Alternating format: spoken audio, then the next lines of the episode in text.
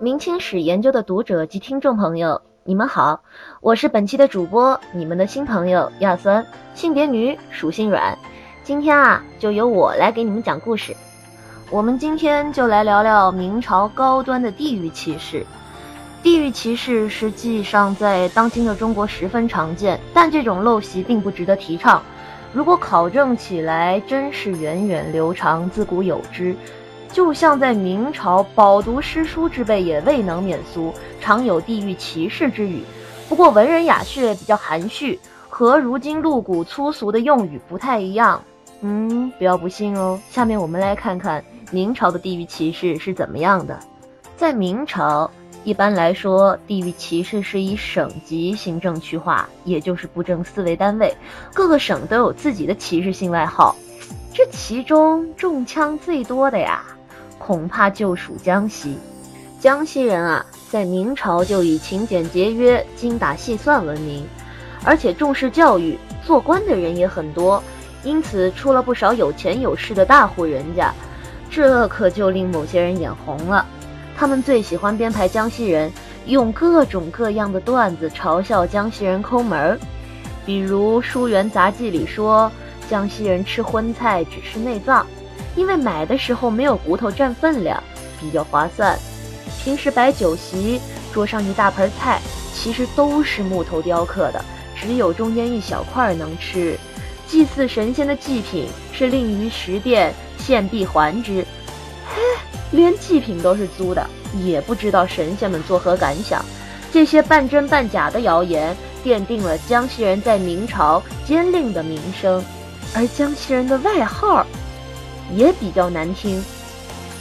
辣鸡，与江西类似，湖广人、河南人的外号也是以食物命名。湖广人的外号是鱼干、干鱼头，河南人的外号就是驴板肠，而江苏、浙江一带的人啊，外号叫做盐豆。这么多以食品命名的地域外号，怪不得中国是号称大吃货国啊。那我们要想啊。为什么明朝会有这么多以食品命名的地域歧视外号呢？呃，其实这个跟明朝官员送礼的传统有关。各地的官员送礼呀，都喜欢送一些家乡的方物，也就是土特产。其中呢，又以各种食物最受欢迎。因此，京城的大小官员对各地有哪些特产食物了如指掌。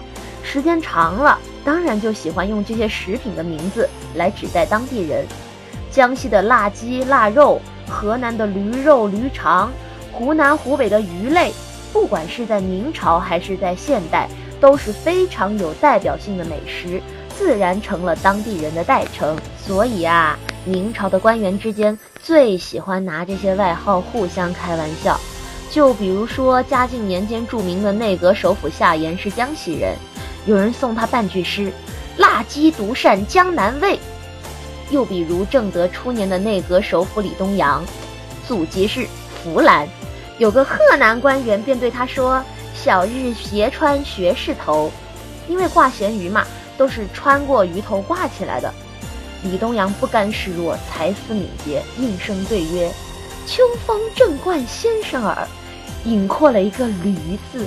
奉还给这位河南的同事，这些奇奇怪怪的外号其实都只是比较善意的讽刺。明朝各地人互相开开玩笑也不以为忤。如今的湖北人“九头鸟”的外号，据说也和明朝著名人物张居正有关。张居正呢，出生在湖广江陵，也就是现在湖北省的荆州市。他大力改革弊政，推行考成法与一条鞭法。挽救了大明王朝的颓势，也因此得罪了一些因循守旧的官员。因此呢，有些人把他比作妖兽九头鸟。时间长了，九头鸟就成了对湖北人的统称。这些奇葩的地域外号虽然不足为训，却也是对明朝历史的真实记录。多些无伤大雅的笑谈，总比那些粗鄙之语要好些吧。